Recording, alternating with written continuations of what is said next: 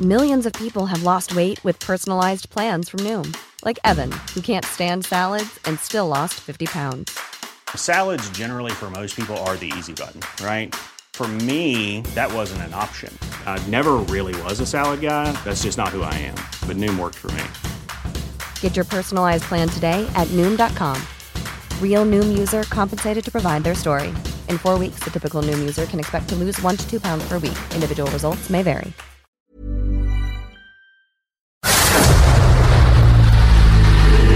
El dedo en la llaga. Había una vez un mundo en el que nadie creía. Un país de historias inexplicables. Una nación con personajes asombrosos. Santo Tomás tenía razón. Hay que ver para creer. El México increíble, las verdades que duelen, la voz de los que callan, el dedo en la llaga. Infórmate, diviértete, enójate y vuelve a empezar. El Heraldo Radio presenta El Dedo en la Llaga con Adriana Delgado.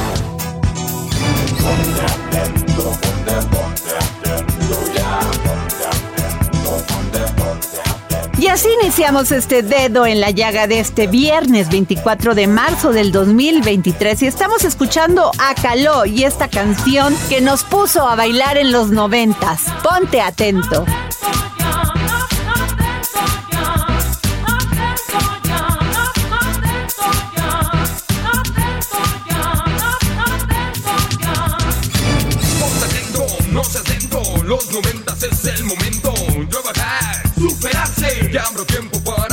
Oportunidad de conversar con Emilio Payán Estupiñán, hijo del gran escritor y periodista mexicano Carlos Payán Belver, director fundador de La Jornada, quien desafortunadamente falleció a los 94 años de edad y así nos habló del legado de su padre. Escritor, periodista, defensor de los derechos humanos. Carlos Payán Belver murió a los 94 años de edad. En el 2018 recibió la medalla Belisario Domínguez por su trayectoria y defensa de los derechos humanos y la libertad de expresión. Fue subdirector del Uno más Uno y director fundador de la jornada. Siempre defendió la lucha por los trabajadores y la justicia social.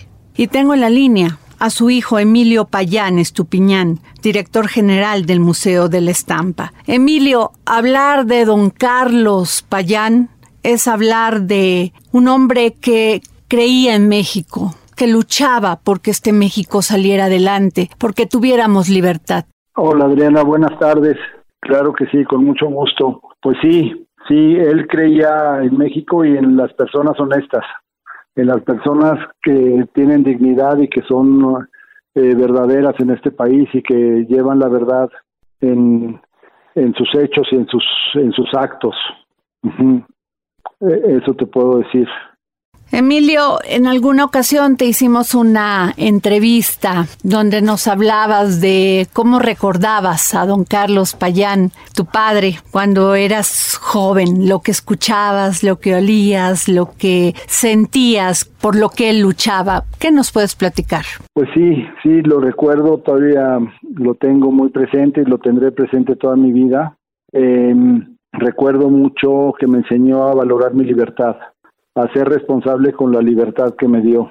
Eh, me dio principios y me dio valores, que ese es el legado, ¿no? Ese es el legado que tengo de él, este, principios y valores que no se modifican por nada, por ningún motivo. Estoy muy orgulloso, muy honrado de ser su hijo y es un fue un padre, es un padre ejemplar, así como un periodista ejemplar, un defensor de los derechos humanos ejemplar, un defensor de la cultura también ejemplar, excepcional.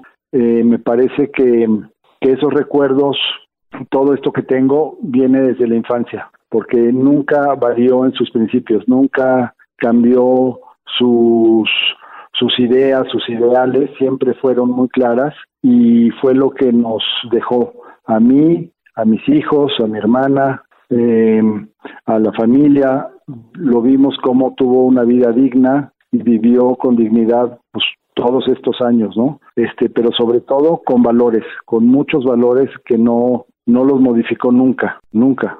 Recuerdo, Emilio Payán, que me comentaste en esta entrevista, crecí bajo una ideología de izquierda, mis padres pertenecieron al Partido Comunista, crecí entre libros, entre amigos artistas, pintores, entre obra, entre grabados, entre pintura. Siempre mis padres fueron amigos de artistas intelectuales y crecí al lado de ellos. Sí, así fue. Hasta el último minuto de su vida siempre estuvo con amigos, con amigos del periódico, con Carmen Lira, que estuvo muy presente en su vida, eh, con Guillermina, estuvo siempre muy, ellas dos estuvieron muy cerca de él, aparte de amigos, artistas como Gabriel Macutela, como Eduardo Vázquez, eh, siempre estuvo reunido y eh, siempre estuvo cerca de, de, pues de estos amigos que también lo retroalimentaban y él retroalimentaba con sus con sus ideas y platicaban sobre política, sobre arte, eh, me parece que, que fue un hombre que siempre cobijó a todos los, pues no, no a todos, pero bueno, sí a todos, a los adversarios también los cobijó y les y tendió puentes para con ellos para tratar de hablar, de negociar de, de política, pero también habló con artistas, con campesinos, con obreros, con maestros y siempre los escuchó, siempre, igual que escuchó a sus hijos, ¿no? Escuchaba a sus hijos como a la gente y a la gente como a sus hijos. Siempre, siempre estuvo mm, con muy presente su, su escucha, ¿no? Siempre estuvo abierto a escuchar a todo mundo, ¿no? Emilio, se habla fácil fundar un periódico como La Jornada, cuando en aquellos momentos no había libertad de expresión, no había una democratización de redes sociales y don Carlos Payán Belver creyó en que los mexicanos teníamos que tener un medio de comunicación, un medio que nos informara y que nos informara con la verdad. Eh, no fue fácil para él ni para todos los integrantes que lo acompañaron como Carmen Lira. No, no fue fácil. Por supuesto que no. La, el trabajo de, de haber hecho el periódico desde los números ceros hasta desde la concepción del periódico eh, fue un trabajo de mucha dedicación, de mucha pasión, de no estar en la casa, ¿no? De estar su energía dedicada al periódico nada más, ¿no? Todo, todo día y noche, ¿no? Eh, creo que fue muy importante para él hacer este periódico y como él lo dijo y lo dijo mucho y lo sabemos, que la libertad de expresión es de quien la trabaja. Y no solo Payán, mi padre, lo hizo, sino con todo su equipo, con Carmen Lira, con Pedro Miguel, con el Fisgón. Ellos son los que han trabajado por la libertad de expresión de este país y, hoy lo que es el periódico es gracias a todo el trabajo de, de 40 años del periódico. Así es, Emilio. Hay una parte desconocida, eh, yo creo que por sus cercanos no, pero por las personas que lo admirábamos, no tuvimos oportunidad de conocer esto que a mí me sorprendió y es el poemario Memorial del Viento y evocó los años de en el periódico Uno más Uno, cuando en las noches esbozaba algunos poemas y dijo, siento que escribir poesía es un acto solitario íntimo. Siempre pensé que era un escritor que hacía poesía, que pertenecía a la poesía secreta, acto íntimo que ahora ha propiciado que vea tantos amigos de todo el tiempo. Y me acuerdo que en ese momento estaba, pues estabas tú, estaba Elena Poniatowska, Vicente Rojo, Bárbara Jacobs, Rafael Barajas, El Fisgón, en fin, ¿qué nos puedes comentar de este memorial del viento? Eh, pues eh, lo que te puedo decir es que aparte de ser mi padre un periodista, de ser político, de ser empresario, eh, de ser senador, también fue poeta. Fue poeta primero. Bueno, primero que todo fue padre y después fue poeta y después todo lo demás, ¿no? Pero la poesía siempre escribió, siempre escribió poesía. La en los viajes que hacíamos eh, escribía, escribía su poesía, no la publicaba, pero la tenía guardada. Y todo este trabajo que me mencionas, este pequeño libro que hizo, eh, fueron libros que fueron poesía que él fue guardando y que recopiló y que hizo una selección, eh, una selección exhaustiva de, de, estos poemas. O sea, había mucho más eh, poesía, pero la fue depurando, la fue depurando y quedó en este, en esta plaqueta de, poesía que hizo porque él para él era muy importante ser poeta también y tiene tres libros tres pequeñas plaquettes de, de poesía, de haikus, mini poemas y luego un poemas ya un poco más elaborados, más, más largos. Pero sí, es poeta también mi padre, poeta maldito. Emilio Payán Estupiñán, eh, director general del Museo de la Estampa, sentimos mucho esta, pues ya no está entre nosotros, pero deja su legado y deja, como bien dices, no solamente la formación de tantos periodistas, su contribución a la lucha de los derechos humanos, de la justicia. Gracias por esta entrevista, Emilio. Gracias, Adriana, por tus palabras y, seguimos adelante, optamos por la vida, la vida sigue. Muchas gracias, Emilio Payán. El dedo en la llaga. Y desde Argentina y en exclusiva para el dedo en la llaga, el gran filósofo y escritor Hernán Melana, que hoy nos habla sobre el mito de Edipo y su significado oculto. Filosofía, psicología, historias con Hernán Melana. Hola Adriana y oyentes del dedo en la llaga. Hoy vamos a hablar del mito de Edipo y su significado oculto. Edipo, héroe legendario de la tragedia griega, se convirtió en el eje principal del psicoanálisis moderno a través del complejo de Edipo. El mito nos dice que, advertido por un oráculo de que si tiene un hijo, éste le matará, Layo, padre de Edipo, ordena perforar los tobillos de su hijo al nacer y los ata a una correa. De ahí el nombre de pie hinchados o Edipus. El servidor que debía abandonarlo para dejarlo morir lo entrega a unos extranjeros, pastores o reyes según la versión del mito, y ellos lo toman para su cuidado y cuando Edipo crece, se dirige a Delfos y por una prioridad de paso, por un encuentro en una encrucijada, Edipo mata a Layo ignorando que es su padre, y de esa manera cumple sin saberlo el oráculo. Camino de Tebas se encuentra la Esfinge, que es un monstruo que azora la región, la mata y es aclamado rey. Y recibe el matrimonio a Yocasta, la viuda de Layo, su propia madre, pero a consecuencia de oscuros oráculos del adivino Tiresias, Edipo descubre que ha asesinado a su padre y que se ha casado con su madre. Yocasta se da muerte avergonzada y Edipo se arranca los ojos. Ya conocemos todo el partido que el psicoanálisis freudiano ha sacado de semejante situación, generalizándola y convirtiéndola en el tipo de las relaciones entre hijos y sus padres. Fijación amorosa en la madre o en el padre, agresividad hostil frente al padre o a la madre, al que conviene destruir para alcanzar la propia madurez. Doble tendencia que sufre innumerables variantes. Sin embargo, Paul Dill ha renovado la interpretación de la leyenda, examinando cada uno de los detalles. Los tendones cortados a Edipo simbolizan una disminución de los recursos del alma, una deformación psíquica que caracteriza al héroe durante toda su vida el pie en numerosas tradiciones efectivamente sirve para figurar el alma, su estado y su suerte. Por lo tanto, el mito compara así el andar del hombre a su conducta psíquica. El pie vulnerable de Aquiles simboliza la vulnerabilidad de su alma, su propensión a la cólera, que es lo que lo va a llevar a la pérdida. En caso análogo, podemos ver ya el alma endeble de Edipo. También podemos ver el pie descalzo de Jasón en la búsqueda del vellocino de oro, que lo convierte en un cojo.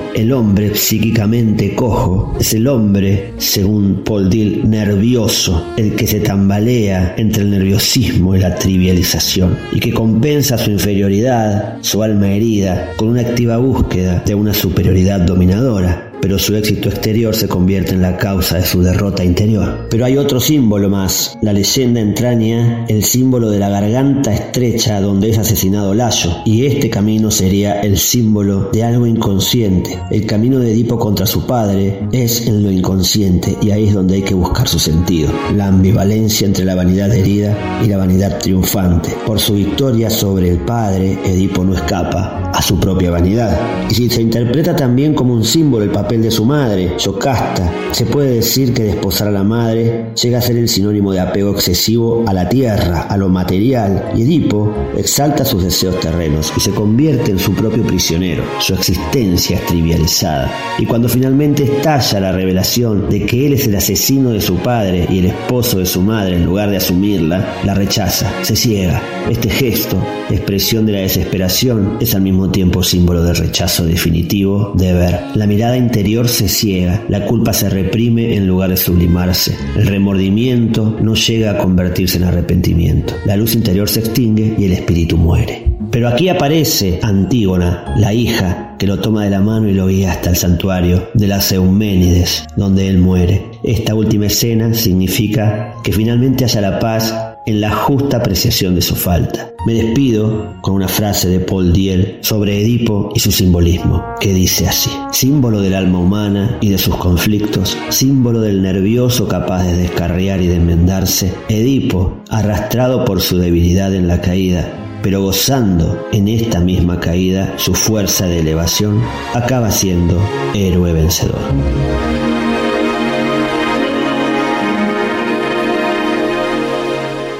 Y hoy es viernes con el historiador Ignacio Anaya, que hoy en sus cápsulas del pasado nos habla de los retos después de la victoria. Cápsulas del pasado con el historiador Ignacio Anaya. Hola Adriana, hola amigas y amigos del dedo en la llaga y esta es mi cápsula del pasado. Como varios sabrán, el 15 de julio de 1867 entró a la Ciudad de México Benito Juárez, marcando así simbólicamente la victoria de la República frente al Segundo Imperio de Maximiliano. Muchos verán este acontecimiento como el fin de la épica, por así decirlo, de Juárez. Por eso, en este episodio les platicaré un poco sobre lo que fue su periodo presidencial tras la restauración de la República, un periodo de nuevos retos para Benito Juárez. 1867, Benito Juárez le ganó las elecciones presidenciales a Porfirio Díaz. Sin embargo, el país seguía enfrentando algunos problemas que obligaron al presidente a asumir facultades extraordinarias dentro del Poder Ejecutivo. Esto significa que se rompe el orden constitucional, temporalmente para hacer frente a una crisis. ¿Cuáles fueron estas crisis? Por un lado, a pesar de la derrota del imperio de Maximiliano, todavía había simpatías proimperialistas. Un caso fue el brote de este movimiento en Yucatán. Por otro lado, igualmente la inseguridad de los caminos por los bandidos fueron temas de importancia para Benito Juárez. La deuda externa seguía sin ser pagada, lo que causó el rompimiento de las relaciones diplomáticas con Gran Bretaña, Francia y España. Tal vez un elemento que no se menciona mucho sobre este periodo en el que Juárez cuenta con el poder político es su política de reconciliación. Una vez terminada la guerra, el presidente procuró reparar algunas relaciones. Por ejemplo, para el clero fueron restablecidos los derechos ciudadanos como votar y ser votado como diputados. Hay que recordar que este sector fue uno de los principales rivales del liberalismo mexicano. Igualmente fueron promulgados el Código Civil y el Código Penal para el Distrito Federal. En 1871 Juárez ganó la reelección, pero esto le traería el levantamiento de su antiguo aliado, Porfirio Díaz, quien declaró el Plan de la Noria. A pesar de que este levantamiento no tuvo éxito, demostraba la fragilidad del poder en ese momento. No terminaría su segundo periodo, pues lo alcanzó la muerte el 18 de julio de 1872, terminando así con la etapa en la que sostuvo el poder de 1867 a 1872. Un periodo interesante, ya que muestra lo que viene después de una victoria y lo difícil de la posteridad de la misma. El legado de Benito Juárez es sin duda complejo y fascinante. Su periodo presidencial después de la restauración de la República nos muestra que, si bien es cierto que la victoria contra el imperio de Maximiliano fue un logro importante, el verdadero reto estaba en construir un país sólido y unido a partir de las ruinas de la guerra y las divisiones internas. Espero que les haya gustado este episodio y recuerden escucharnos cada semana. Muchas gracias y hasta la próxima. Y hoy es viernes con Miriam Lira y su momento GastroLab. En esta ocasión nos habla del Día Mundial del Queso. GastroLab. Historia, recetas, materia prima y un sinfín de cosas que a todos nos interesan. Hola, ¿qué tal Adri, amigos del dedo en la llaga? ¿Qué les cuento que el próximo 27 de marzo es el Día Mundial del Queso? Una fecha que debemos conmemorar todos aquellos que amamos este ingrediente, uno de los favoritos de todos los lácteos. Se trata de un alimento presente en todo el globo y con gran impacto en el mundo rural, en la cultura tradicional y en la economía, ¿por qué no? Sin embargo, aún esconde algunos secretos. La palabra queso viene del latín caseus, aunque la historia popular cuenta que los romanos popularizaron el término de forma ticum, que quiere decir moldeado, para referirse al queso moldeado. En el mundo existen más de 2.000 variedades de queso. Cada uno de ellos es un producto único, fruto de la tradición quesera de la humanidad. Sus características son reflejo de las distintas formas de vida de las comunidades y regiones en las que se originaron, y sus procesos de elaboración se transmitieron y perfeccionaron a través de las generaciones hasta llegar a nuestros días. El queso nació antes de que se inventara la escritura y los restos más antiguos fueron encontrados por unos científicos en China dentro de un sarcófago de más de 3.500 años, aunque se cree que su origen se remonta cerca de 6.000 años atrás en Mesopotamia. Cuenta la leyenda que el queso fue descubierto por un mercader árabe que llevaba leche en una bota hecha de estómago de cordero. El movimiento del camello y el intenso sol del desierto provocaron que la cuajada se separara del suero generando así el queso. Por otro lado, no sé si alguna vez te has preguntado por qué los quesos tienen agujeros. Los quesos y en especial el enemetal tiene que se originan en las burbujas de gas que se producen durante la fermentación láctica al intentar escapar en las últimas fases de la maduración. Otra pregunta frecuente es si la corteza del queso se come. Esta parte es como la ropa del queso y tiene una función protectora que ayuda a la maduración y a su conservación, por lo que no todas se pueden comer, a no ser que el fabricante indique lo contrario. Aunque no aporten mucho sabor, pues es una pasta de queso seca y bueno, si aún así la quieres probar es muy importante lavarla antes. Aunque prácticamente cualquier tipo de leche es buena para hacer queso, la más utilizada es la de vaca. Se necesitan más de 10 litros de leche de vaca para elaborar un kilo de queso. Ahora que ya sabes un poquito más del queso, cuéntanos cuál es tu favorito. Por supuesto, no dejes de escucharnos el próximo viernes aquí en El Dedo en la Llaga. Y es el momento de escuchar las recomendaciones culturales que nos tiene Alida Piñón para este fin de semana. Hola Adriana, ¿qué tal? Esta semana les quiero proponer dos celebraciones. La primera es el Día Mundial del Teatro, instaurado por el Instituto Internacional de Teatro el 27 de marzo de 1962 fecha que coincidió con la temporada del Teatro de las Naciones en París, desde lo cual cada año se festeja a nivel mundial con actividades y eventos relacionados con la escena.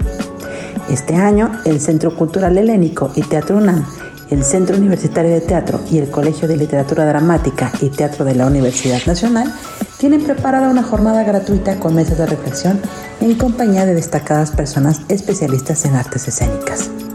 El lunes 27 a las 11.30 horas en el Teatro Helénico, el artista escénico Aaron Oguea, quien actualmente dirige y protagoniza Insomnus en el Teatro Santa Catarina, estará en compañía del investigador y creador Gabriel Yepes y la dramaturga Verónica Brujeiro en la mesa Tendencias Contemporáneas del Teatro Mexicano, para discutir qué temas aborda el teatro de hoy, cuáles son sus recursos estéticos y cómo interactúa la escena mexicana con la digitalidad.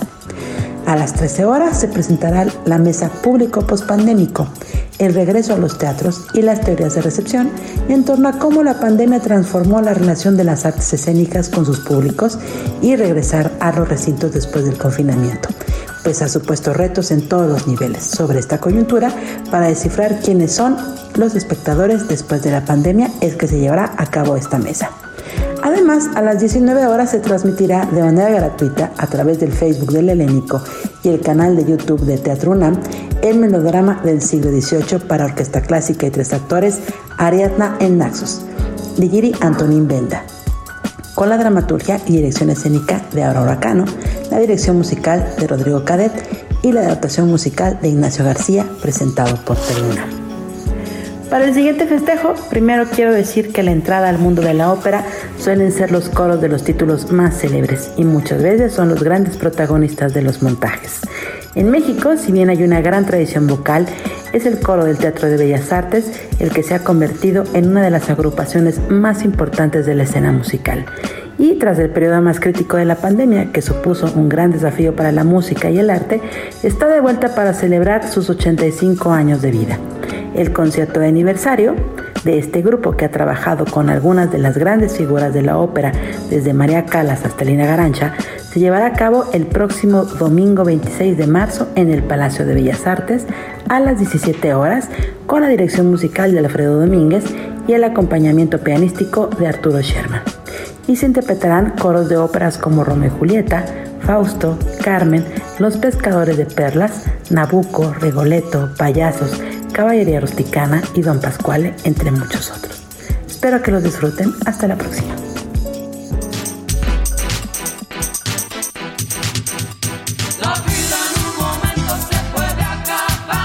Y nos vamos a una pausa y les recuerdo mis redes, arroba Adri Delgado Ruiz. Sigue a Adriana Delgado en su cuenta de Twitter, arroba Adri Delgado Ruiz. Además, te invitamos a enviar tus opiniones y comentarios en texto o por mensaje de audio a través de WhatsApp al 55 2544 3334. Y si quieres escuchar El Dedo en la Llaga de El Heraldo Radio, en cualquier momento y donde quiera que te encuentres, descarga el podcast disponible en Spotify y iTunes.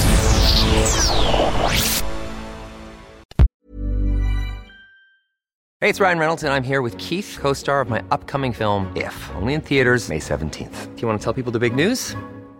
All right, I'll do. Sign up now and you'll get unlimited for $15 a month and six months of Paramount Plus Essential Plan on us. Mintmobile.com slash switch. Upfront payment of $45 equivalent to $15 per month. Unlimited over 40 gigabytes per month. Face lower speeds. Videos at 480p. Active Mint customers by 531.24 get six months of Paramount Plus Essential Plan. Auto renews after six months. Offer ends May 31st, 2024. Separate Paramount Plus registration required. Terms and conditions apply if rated PG. Sigue a Adriana Delgado en su cuenta de Twitter en arroba Adri Delgado Ruiz. Y envíanos tus comentarios vía WhatsApp al 55 25 44 33 34 o 55 25 02 21 04. Adriana Delgado entrevista en exclusiva al fotoperiodista Pedro Valtierra. ¿Hay alguna que lo haya marcado? Las fotos más icónicas de lo que es la política en México han sido de usted. Pues mire. Y lo que ha derivado de esas acciones políticas. Sí, hay, hay varias fotos que me que pienso que, que, más que las fotos que me hayan marcado son los hechos, ¿no? A ver, este, no, por ejemplo en México, ¿no? Yo, yo conocí Chiapas desde los años 78 y luego cuando viene el levantamiento eh, para mí era, no era sorpresa que hubiera ese levantamiento, porque la situación en Chiapas es verdaderamente compleja, muy difícil. Me tocó retratar eh, los años 80, eh, hacer reportajes de caciques que tenían, no sé, 5 mil o 10 mil hectáreas, u 8 mil, pero todo lo que estaba dentro de esa propiedad les pertenecía a estos señores en los años 80. Y cuando uno escucha esas historias y está retratando ahí, uno quisiera contar en una foto esa, esa circunstancia que está viviendo la gente. Y te das cuenta después, cuando viene la violencia, cuando viene la levantamiento, no es que uno esté de acuerdo con Marcos o no, o sea, conoces las circunstancias y dices, o sea, por favor, o sea, eso tenía que pasar y si no se cuidan muchas cosas van a seguir pasando, no porque uno las aliente, sino porque la gente de pronto vive tantas injusticias que no se puede soportar. Por eso yo siempre pido que uno sea muy mesurado y observe todos los factores que están influyendo y que están creando circunstancias para no apresurarnos, porque luego pensamos, como decían de los chapanecos, que los, eh, los comunistas estaban atrás. Ese viejo discurso de los años 60, ¿no? que ya, ya de, de, pronto lo escucha uno todavía en alguna sótano de alguna iglesia y algún lugar por ahí escucha esas palabras. Pero yo, esa, esos, hechos me, me, me, esos hechos me impactan. Y, y he tomado fotos en Chiapas con la idea un poco de contar, ¿no? O sea, yo nunca hablo de mis fotos si son buenas, yo hablo de las circunstancias y procuro siempre, perdón la expresión, de, de contar ese sentimiento que tiene la gente, ¿no? Jueves 10.30 de la noche, El Dedo en la Llaga, Heraldo Televisión.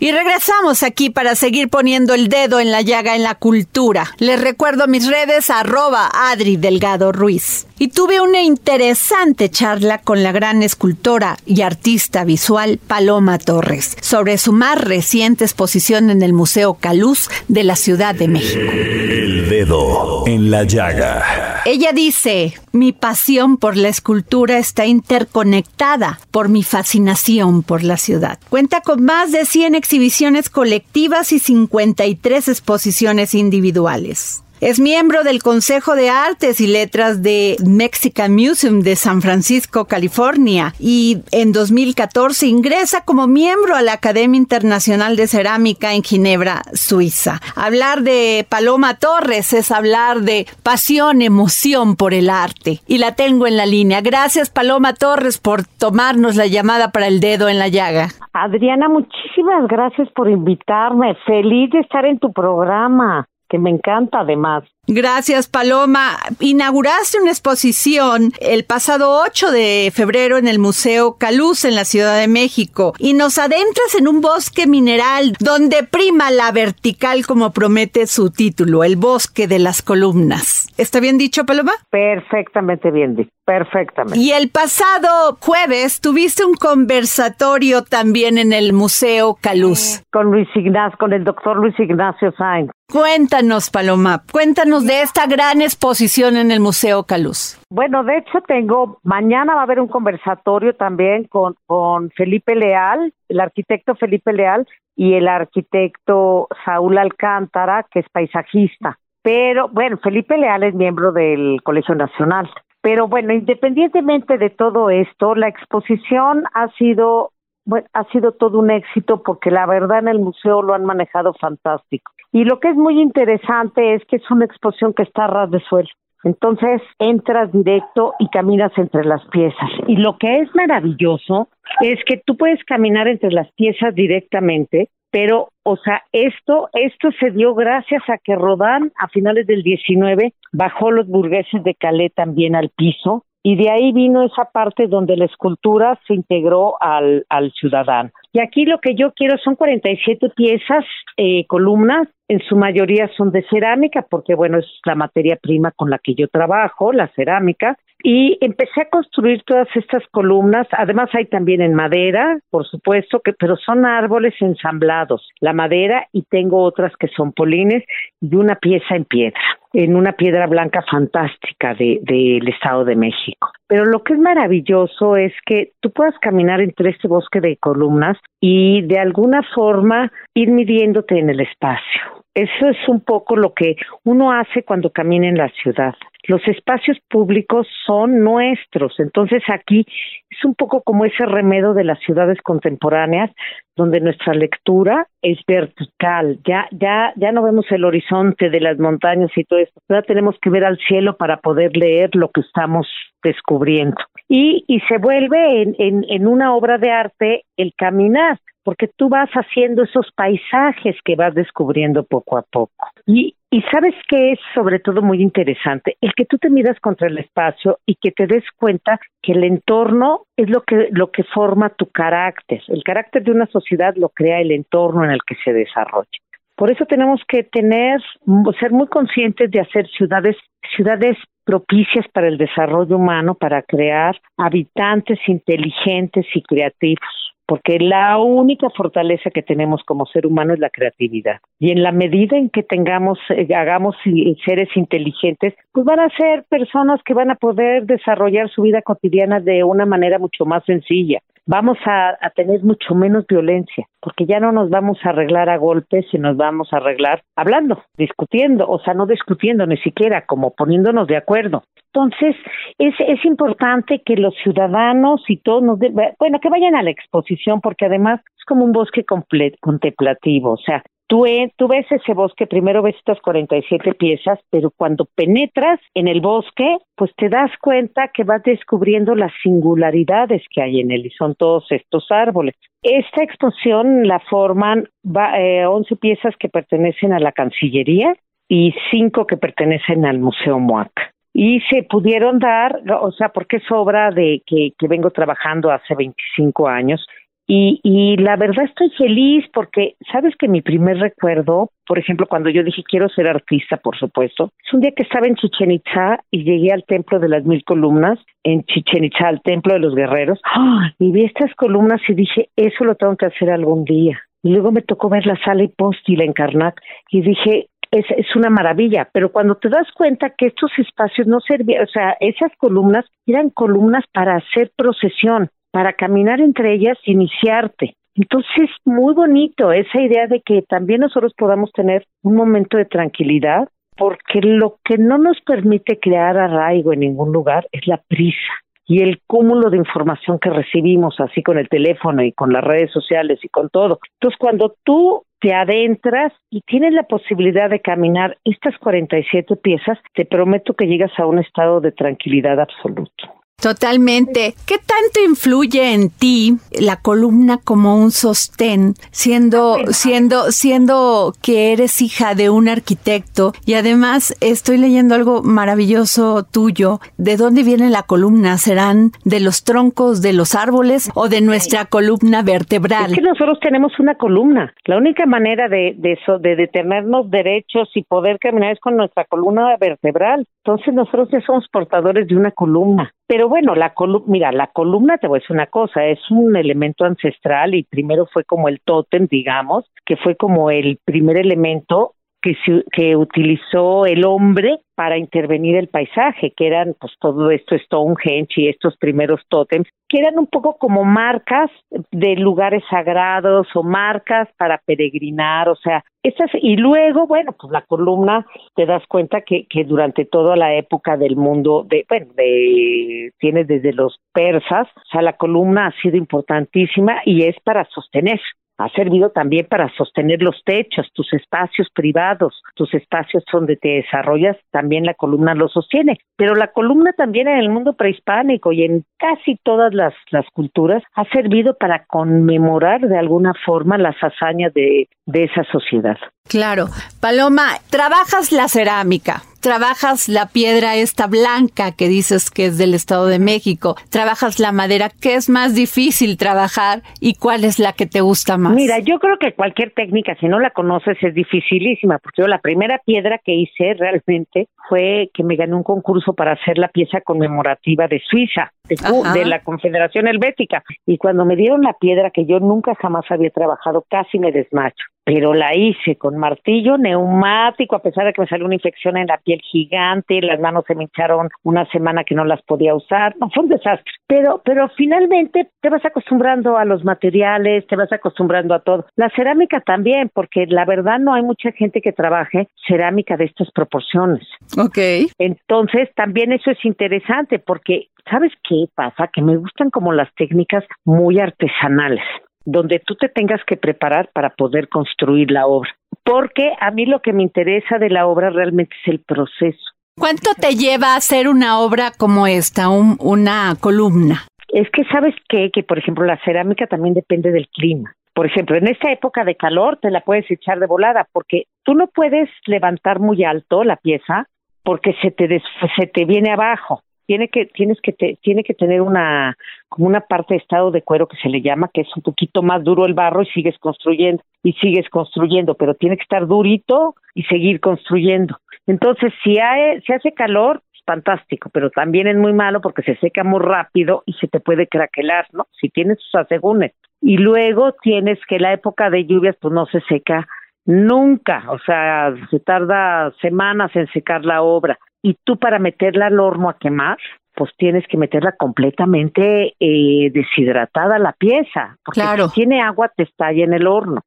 Pero fíjate que para el horno hay una cosa fabulosa que yo hago muchas de las veces. Aprendí que en México hay una tradición que a la mera hora que vas a hacer tu pieza, que, que, vas a meter la pieza en el horno para quemarse, le construyes, te haces ahí con el barro fresco, sí, un diablito para que te cuide la quema y acompañe, porque como es el Dios, es el rey del, del fuego, del infierno, pues te va, que, te va a cuidar perfecto la, la quema. Y es una tradición popular mexicana, ¿eh? Paloma, eh, cuando ve uno estas piezas que son impresionantes, maravillosas, no solamente por sus colores, por sus tamaños, me deja como una gran confrontación porque de repente vas y ves la madera, de repente vas y hay dureza en una columna, es uniforme, o sea, me imagino que pasa por muchas emociones y te encuentras. Bueno, de hecho, por ejemplo, tengo columnas en fieltro, ¿eh? Cuando trabajaba con el maestro Toledo empecé a trabajar con los todo lo que sobraba en el taller que ya iban a sacar. Entonces yo cogí esas esos fieltros que sobraban y empecé a, a construir columnas y hacer textiles. Entonces tengo también unas columnas que son pues, suaves, ¿no? Que, que es como una cosa, hacer mi obra, mi misma obra, pero pero en fieltro.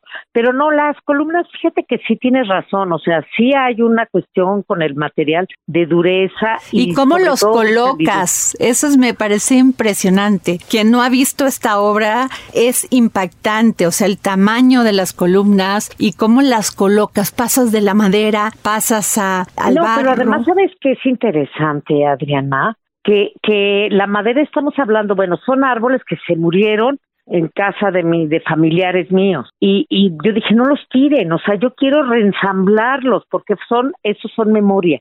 Entonces hay muchas piezas que tienen que ver con la memoria. Y por ejemplo, todo lo que son los polines, esto, ¿de qué manera destruimos las ciudades para, de qué manera destruimos los bosques naturales para construir las ciudades? Porque casi todos los elementos para la construcción de una casa, de un edificio, las cimbras son de madera.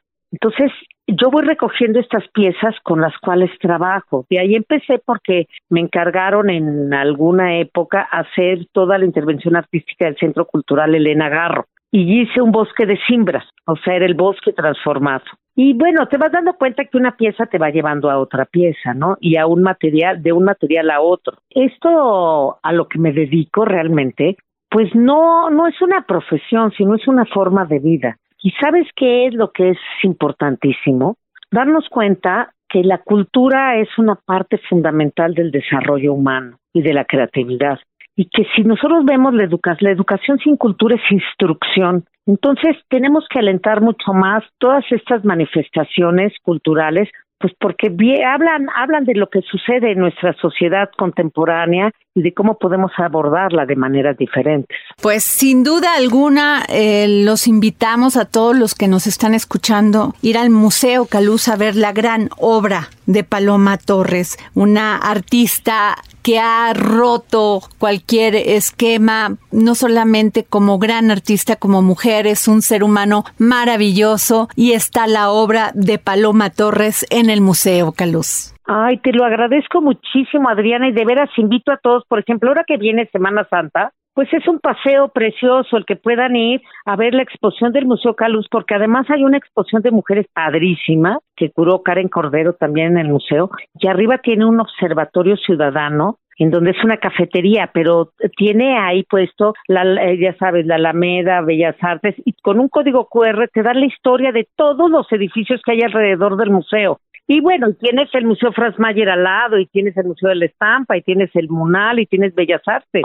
Entonces puedes, puedes, o sea, turistear en la Ciudad de México de una manera fantástica. Y encontrarnos con las columnas de Paloma Torres. Y encontrarnos con, con mi ciudad imaginaria. Mi obra es blanca, nada más les voy a decir eso, porque yo empecé a limpiar mis paisajes. Entonces necesitaba un poco de silencio visual.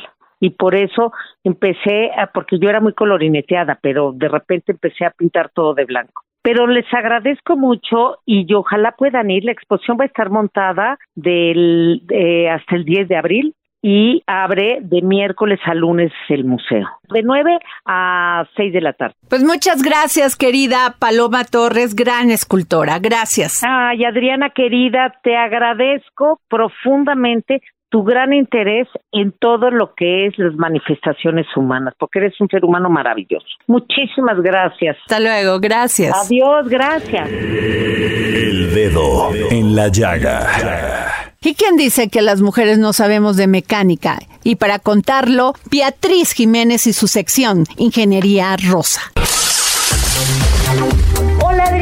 Es un gusto compartir con tu audiencia del dedo en la llaga información importante de la industria automotriz. Yo soy Beatriz de Ingeniería Rosa y hoy platicaremos sobre las nomenclaturas del aceite para que puedan elegir el correcto para su auto. Arrancamos. Siguiente parada, ¿qué viscosidad SAE elegir? Iniciaremos indicándote qué significa SAE. Son siglas en inglés que significan Sociedad de Ingenieros Automotrices. Es una organización de ingenieros no lucrativa conformada por más de 80 mil profesionales de diversas disciplinas de ingeniería. Esta sociedad establece las normas que actualmente usamos en la industria automotriz, las cuales nos permiten hacer pruebas, mediciones, mejorar el diseño de los automóviles y sus componentes. Y la mayoría de los aceites cuentan con estos estándares de normatividad. Es por ello que los aceites traen estas siglas 5W30, 5W40, etc. La letra W es una sigla en inglés que significa winter, que en español es invierno. Nos indica la viscosidad en frío.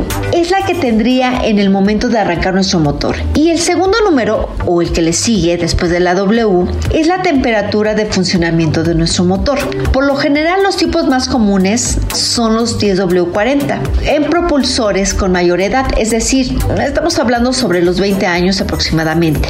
Y los más conocidos son 5W30 y el 5W40, sobre todo en motores con mayor kilometraje y desgaste. Y también hay otros que son importantes mencionar, que son para los autos deportivos, que es 0W60, 10W60, ya que esos motores giran a un alto régimen y generan tanto calor que un aceite convencional no se podría adherir correctamente y obvio, no trabajaría como es debido en las partes importantes del motor. Es por ello que en la siguiente cápsula te hablaré de algunas instituciones que aún vigilan la calidad de nuestros aceites. Y es importante que tengas este dato para que cuando el asesor o el técnico te muestre qué aceite le ingresó a tu auto, estés completamente segura que eligió el correcto. Como siempre es un gusto compartir y recuerda, en el mantenimiento de tu auto ya no estás sola. Que tengas excelente tarde. Libros, libros, libros con Exxon a la milla, gran promotor cultural que hoy nos habla sobre Gravedad Cero, la nueva colección de relatos de Woody Allen. Y recuerden que a todos aquellos que me sigan y me manden un tuit arroba Adri Delgado Ruiz, se van a llevar un ejemplar de este libro. Libros, libros, libros con Exxon a la milla.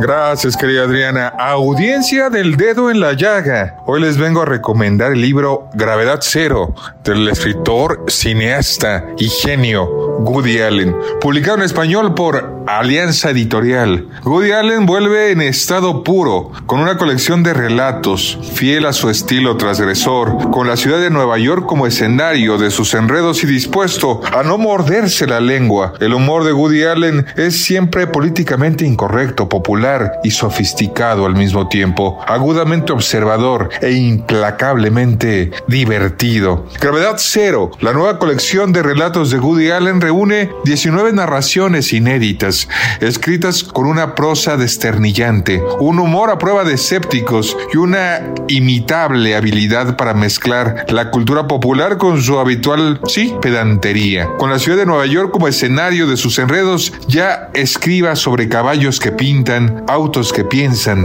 la vida sexual de las celebridades, los inconvenientes de asistir con tu pareja a una orgía o la injusticia de reencarnarse en langosta. El humor de Woody Allen siempre es original y transgresor, popular y como ya dije, sofisticado y políticamente incorrecto. Con este volumen de relatos en el que nunca queda claro si se está burlando de sí mismo o más bien de toda la humanidad, Woody Allen se confirma como el último gran humorista de la gran tradición iniciada por Groucho Marx. En el breve prólogo que introduce el libro, la escritora y periodista Daphne Merkins repasa la trayectoria narrativa de Woody Allen y las claves de su efecto en el sentido del humor. Un ejemplar, querido Radio Escuchas del Dedo en la Llaga, para la primer persona que escriba al Twitter, Adri Delgado Ruiz. Un ejemplar de gravedad cero y muchas gracias Adriana y hasta la próxima. Y por favor, cuídense mucho.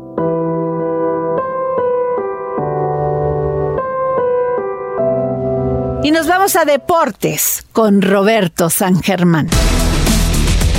Buenas tardes Adriana, buenas tardes a toda la gente que nos sintoniza, ya estamos aquí con la información deportiva y comencemos con lo que sucedió ayer por la tarde noche en Surinam donde México inició su participación de la Nations League en este 2023 después del Mundial y de lo que había dejado el Tata Martino cuando tuvimos el peor papel en los últimos 40 años. Llegaba Diego Coca con muy bonito discurso que hay formas de ganar los partidos, que México va a cambiar lo que veíamos en los últimos cuatro años, pero pues señores, desgraciadamente no fue así. Una selección que no se le veía ni pies ni cabeza, un equipo mexicano desconcentrado, un equipo mexicano que por momentos fue sometido por una selección débil como es la de Surinam. No estamos diciendo que es mala, sino débil. Simplemente México no podía. Llegó un momento en que Surinam estuvo, la verdad, dominando el partido y por varios lapsos. Para ellos porque no tienen un buen delantero, que si no, México se hubiera comido por lo menos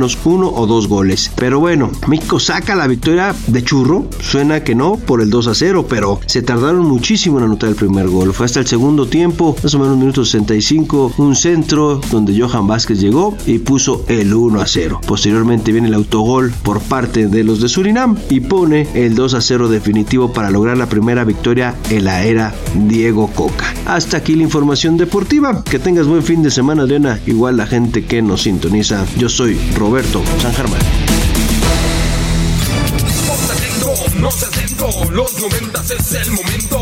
Trabajar, superarse. Ya habrá tiempo para reventarse. Despierta ya, esa energía que en tu cuerpo tienes dormida. Hazlo ahora, no mañana. Muchísimas gracias por escucharnos durante toda esta semana aquí en su programa favorito, El Dedo en la Llaga. Tenga usted un gran fin de semana, pero sobre todo, páselo con sus seres queridos. Gracias por escucharnos y gracias por permitirnos entrar en su corazón.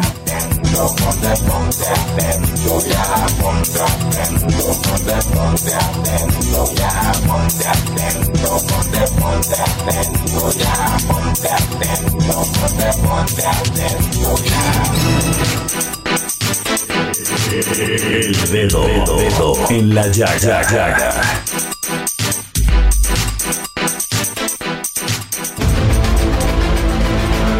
Heraldo Radio presentó El Dedo en la Llaga con Adriana Delgado.